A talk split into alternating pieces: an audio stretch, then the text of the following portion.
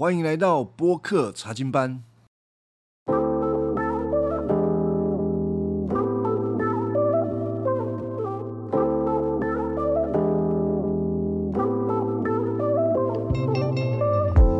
犹大还有就是约瑟的这些哥哥们，透过这个事件承认，这是上帝揭开他们过去所犯的罪。那犹大也挺身而出啊，为这个便雅悯来求情啊，这使得约瑟心里非常非常的激动，按耐不住他内心的情绪，痛哭了一场。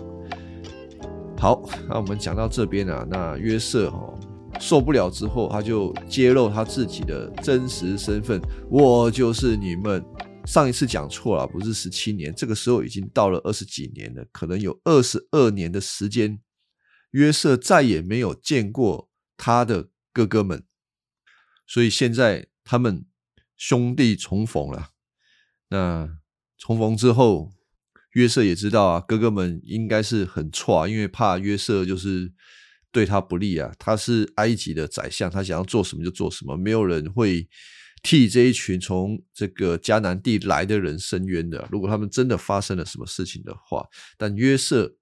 呃，他并没有徇私啊，就是他决定，呃，要原谅他的哥哥们，而且他用神的眼光来看待整个事件，神的意思都是好的。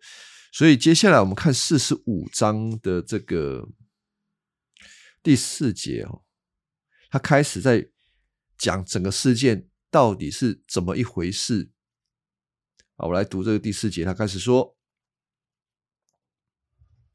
啊，我就是被你们卖到埃及地的这个弟弟约瑟，但是你们不要为这件事情焦急自责。上帝为了保存大家的性命，亲自差我到这里来。这地方的饥荒到现在才两年，还有五年不能耕种，也不能收成。我要保存你们和你们的后代。上帝差我到这里来，用这方法解决你们。这样看来，差我来的是。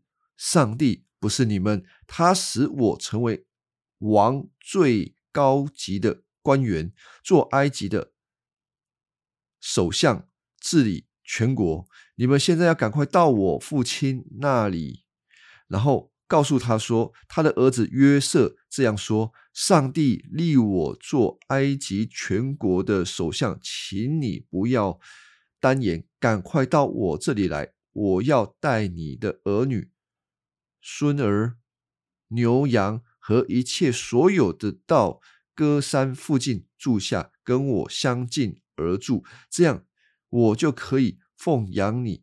还会有五年的饥荒，我不愿看见你和全家和畜生啊牲畜都饿死。好，这个是第四到第十一节约瑟所说的话。那这段话里面有没有什么特别的地方啊？啊，当然，我刚刚有稍微加重语气。上帝的做了什么？上帝做了什么？约瑟是一个什么样的人？他把整个世界就看作是上帝的大计划。那约瑟不过是上帝手中的一个旗帜。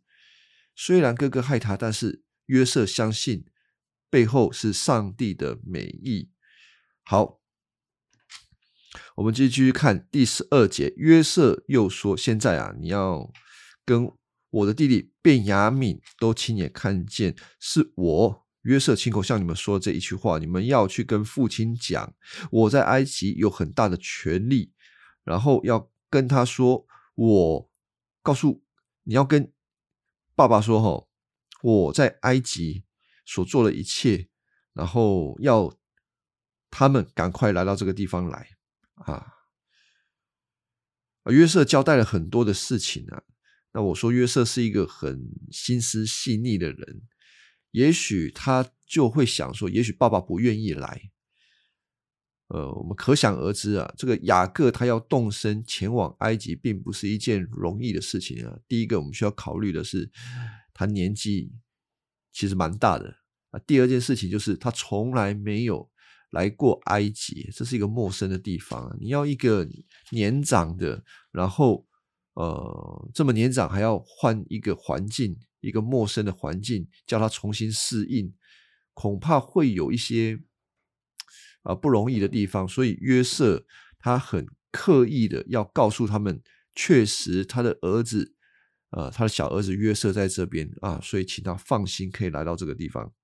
好，那约瑟讲完之后呢，第十四节就说到约瑟跟弟弟啊就抱在一起大哭啊，好不容易交代完事，总是要把情绪宣泄一下嘛。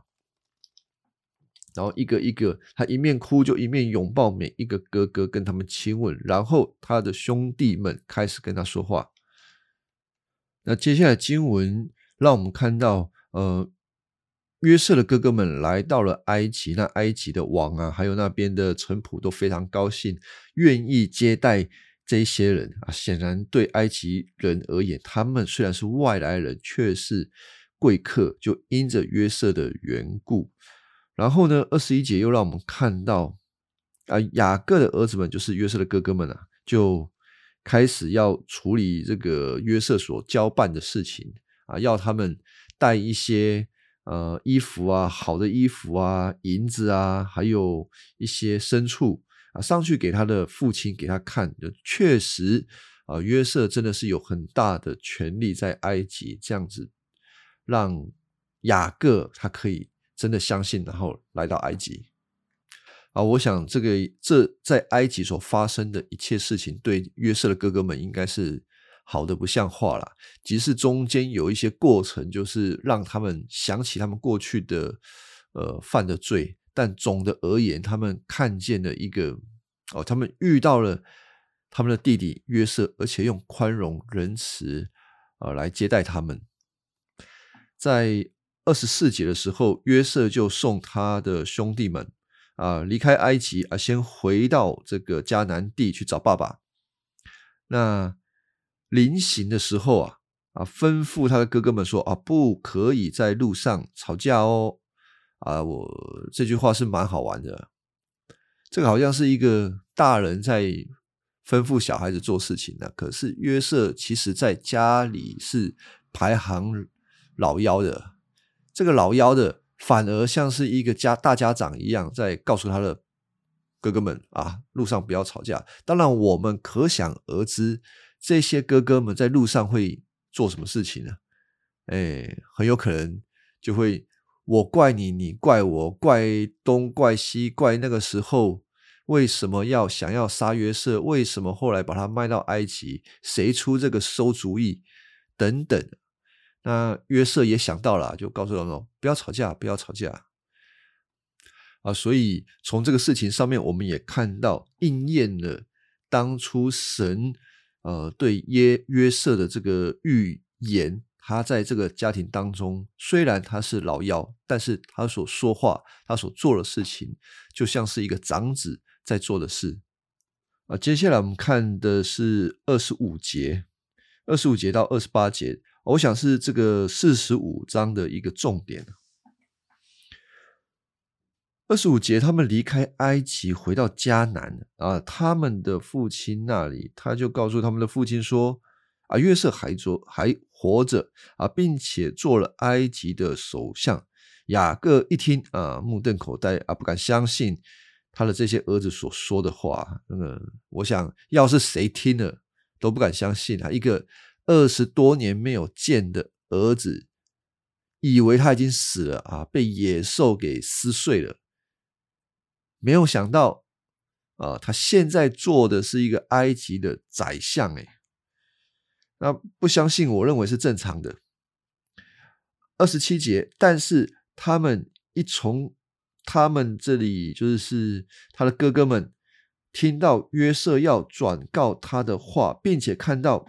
约瑟派来迎接到埃及去的车辆就不再惊讶了，然后他就转口说：“啊，够了！我儿约瑟还活着，趁我还没有死以前，我一定要去看他。”其实这里有一个转折点啊，就是约瑟本来不信，但是看到那一些从埃及带来的东西，就好像是一个预先来到的证据，证明。你的儿子约瑟确实在那边做宰相哦。我之前有提过哈，雅各这个人呢，名字叫雅各啊，雅各这个名字就是自己抓取啊，引申的意思就是他总是习惯靠自己，他不愿意靠神。但是啊，上帝把他改了名字，叫做以色列。以色列这个名字刚好跟雅各这个名字就是恰恰好相反，就是你完全知道自己无能为力，你必须要依靠神，那神就为你征战啊。所以以色列这个名字就是上帝征战的意思啊，就是你必须要完全的依靠神。那等到他这个改了名字之后啊，从那个时间点之后，圣经。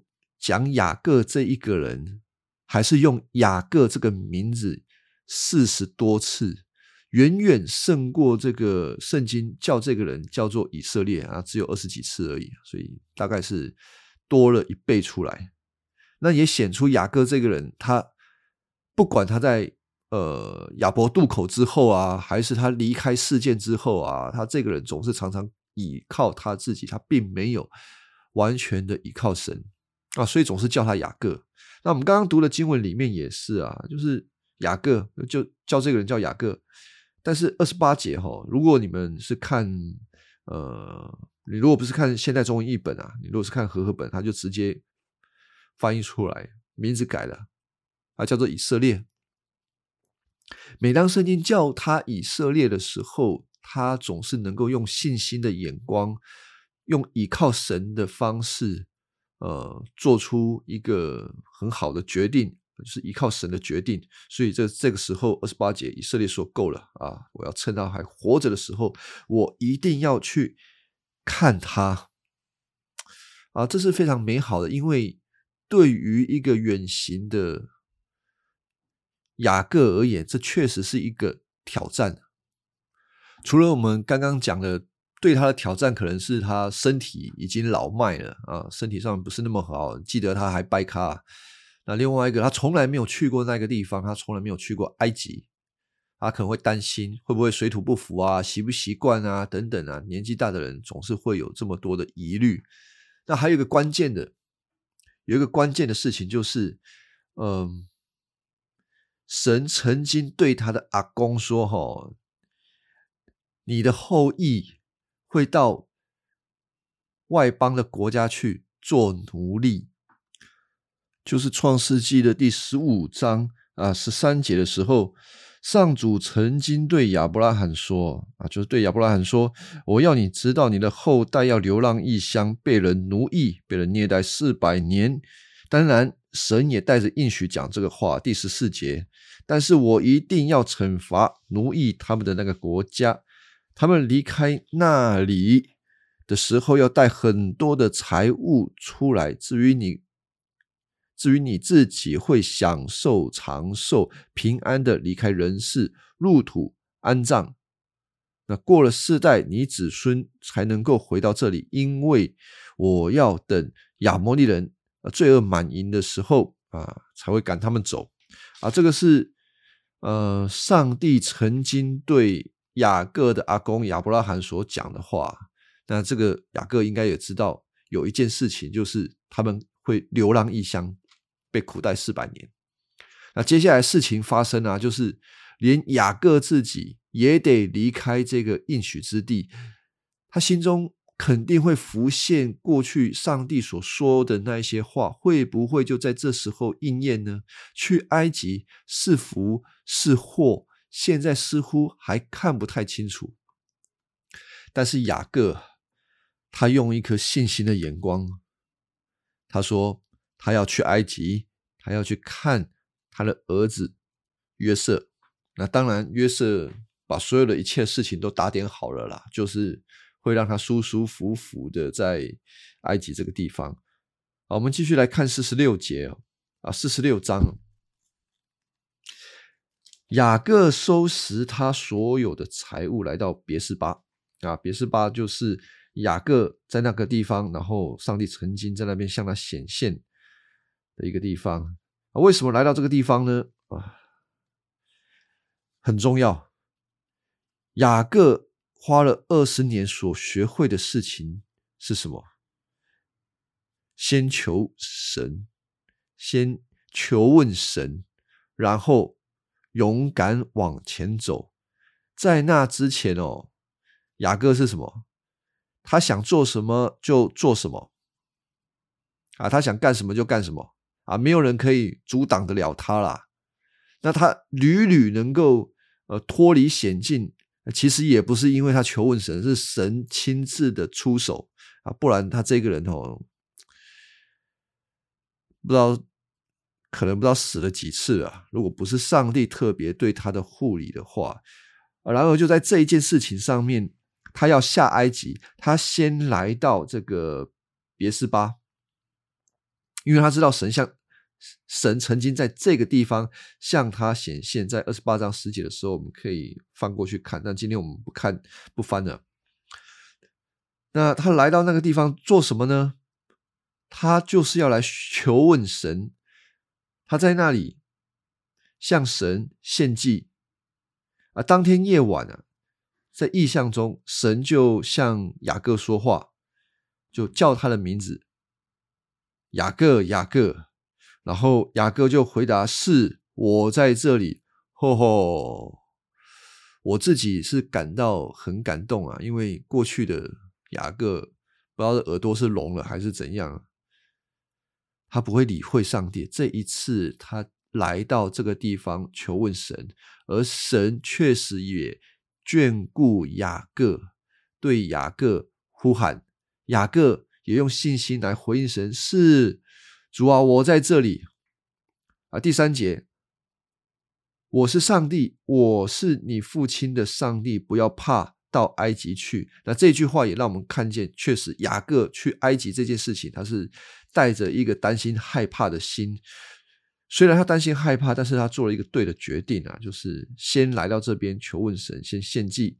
好，上帝继续说啊，我要使你的后代在那里成为大国，我要亲自和你到埃及去，并且亲自带你的后代回到这块土地来。你死的时候，也约瑟会在那个地方，在你的身边送你的钟。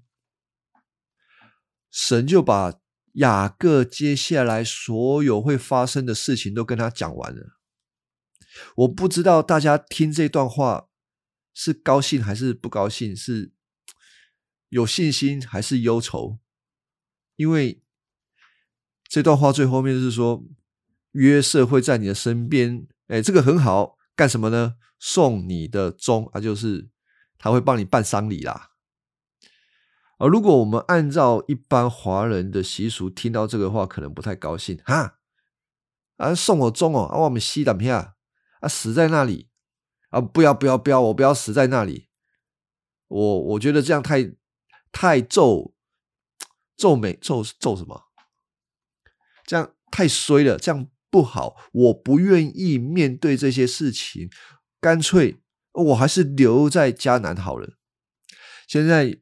上帝就是直接讲明你未来的道路啦，但你有可能不愿意接受这个事实啊。其实我觉得有的时候人不太愿意接受，呃，面前的事实，特别是死亡这件事情。那我过去有一些经验，就是去探访一些一些，他们可能是生了很重的病啊，生癌症的，其实基本上医生已经讲了，这个是。没救了啊！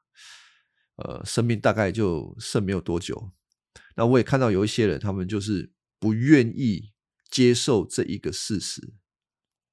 当然，我不是说人的生命是由医生来宣判，但有一些很实际的病理上面看到这个人生命就是差不多了，活不久的。但是有一些人呢，医生讲完他就是不不不，我就是我不愿意接受。我可以熬过去。我如果熬过去，哦，我就这个就皆大欢喜，我的人生就可以再继续下去了。但是哈，不管他选择的态度如何，死亡终究是会来临的。你不愿意接受啊，就是跟死亡这边拗，一直拗。对于雅各而言啊，你再拗下去，只是加快死亡的来到，因为你不是寿终正寝。你是会饿死。而现在没有空间让雅各去拗了，神就告诉你，这是我为你安排的道路，你不要再去想了，走这一条路。当然，雅各他心里已经预备好了，神说什么他就做什么，他就是接受接受上帝的安排，并且接受上帝的安排，用一颗感恩的心来接受的时候，我们发现。这并没有什么不好啊！神已经把雅各所有一切所需要的，他需要的呃生活需要用的，还有他个人的尊严，全部都给了雅各，告诉他说：接下来虽然你会寿终正寝，但是你后面的子孙我都会继续照顾，而且一定会把他们带回来。所以哦。人生没有任何一个阶段是需要跟上帝拗的。你过得很不好，很多事情你不满意，很多事情因为你不满意，你很想，你不想要面对啊，你宁可就坐在原地坐以待毙，那个绝对是更不聪明的。用一颗信心的眼光，然后接受面前的道路，即便是呃弯弯曲曲的，不管怎么样子。相信神，往前面走，这肯定会带来上帝所给你的祝福哦。好，接下来第五节，雅各就从别是巴出发了。他的儿子们让父亲、孩子、妻子都坐在埃及王所派来的车上，他们期待在埃及牲畜和财物到埃及去。雅各领着所有的子孙到埃及去，包括了他的儿子、孙子、女儿和孙女啊。这里总共去了多少人哦？去了七十几个人。这七十几个人也按照上帝的这个计划，在四百三十年后成为六十万人。呃。六十万人算是男人的人数啊，如果加上他们的妻子啊跟小孩，可能就达到了两百万人。这个成长的速度很快，而且他们是一个很完整的以色列国度，没有掺杂其他的这个民族进来，还有他们也没有流散流流失，因为通婚跟别的民族就呃融入进去了啊？为什么呢？其实这所有的一切都在上帝的计划当中啊！如果他们还是居住在这个迦南地，你知道，我们我们之前就看到这个犹大，他跑去跟别的女人，这样讲有点难听啊，就是他跑去跟呃迦南那边的女人结婚，那自然而然他的后代会变成什么样？变成迦南人哦。他们的文化啊、习惯啊，都是属迦南的啊，所以上帝不喜悦啊，他犹大两个儿子就死掉了。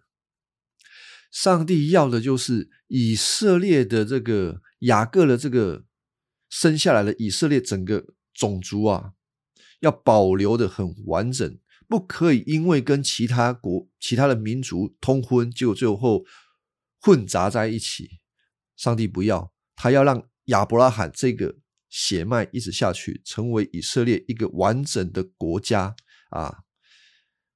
在迦南的话，没有办法完成这件事情。但是如果他们来到了埃及啊，那就不一样喽。埃及这个地方哦，他们也自视甚高啦，极其的骄傲啊！他们是大国，埃及人看埃及外面的人啊，就是会轻视他们，他们不跟外面的人通婚的。以至于啊，这就刚刚好，这个犹太人来到这边地方，不跟他们通婚，也使得这个民族的人得以完整。还有啊，过没有多久，当约瑟死了，有那个不认识约瑟的王起来之后啊，就把整个民族啊当做奴隶一般的在使用。当他们成为奴隶的时候，他们更不可能跟其他的人通婚。啊，就是他们一辈子世世代代都是做奴隶啊，在这个大环境底下，这个民族就这样子开始生，一直生，越生越多人，生到六百万人啊，不是六百万，六十万人。这六十万人就代表了这个国家，称之为以色列。这个是上帝的一个很大的计划所以在这个四十六章的第八节之后，就谈到有什么样的人下到埃及啊，这个我就不读了，因为。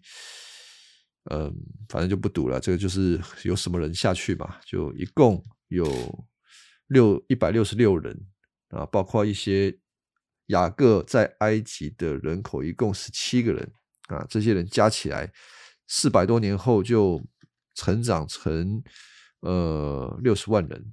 那四十六章的二十八节哦，雅各。总呃，他要来到埃及之前，先拆这个犹大到约瑟那里啊。由此可见，雅各很信任犹大。那个犹大，他也在这个家庭当中掌握了权力啊。然后犹大来到这个地方的时候，就约他到歌山见面。他们到歌山的时候，约瑟驱车到那里见父亲。他们一见面，约瑟就。拥抱父亲，大哭一场。哎，可怜啊！这个孩子从十七岁离开父亲的怀抱，一路坎坷，二十二年后，总算见到了自己的父亲。那雅各对约瑟说：“现在我亲眼看见你还活着，就是死啊！啊，我也甘心啊！”这个雅各的心里得到很大很大的安慰，因为我们知道雅各就是很爱约瑟。他认定约瑟是他的继承人，约瑟是他所爱的妻子所生的，所以能够见到约瑟，约瑟啊，能够见到约瑟，雅各心里是很大的安慰啊，很开心呢。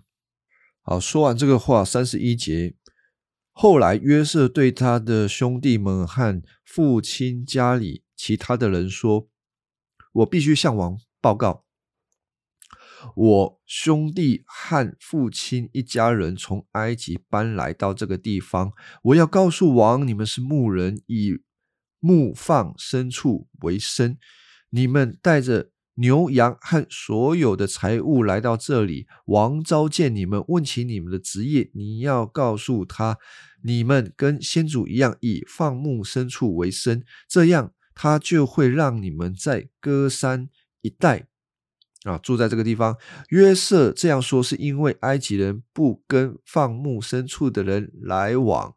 啊，约瑟他很清楚，所以你看到他很聪明，然后把很多事情先预被打点好。所以四十六章总的来说，我们看到雅各这一家人啊，也没有干什么好事情，因为饥荒的缘故啊，雅各。跟他的全部的家族又要逃亡了。那逃亡这件事情，对雅各而言应该是家常便饭了，因为他从年轻的时候就一路逃。以前逃的时候，他是任意妄为，但是这一次逃，他学乖了，先祷告祈求上帝的带领。神也透过他们家族当中最小的这个约瑟，因着他。敬畏神，活在上帝的面前，因此他被神所重用，成为埃及的宰相，拯救了雅各这整个家族所有的人。在整个救赎历史当中，我现在讲的是整本圣经，整个救赎历史当中，这好像也是一个缩影。雅各做了什么好事情吗？以至于神这样恩待他吗？没有啊。那。每一个基督徒呢，上帝他自己的百姓呢，看起来也没有啊，完全都是上帝自己的带领，而我们是透过耶稣基督这一位上帝独生的儿子，以至于我们透过他可以进到那永远的国度里面。好，我们今天就先讲到这边，谢谢各位的聆听。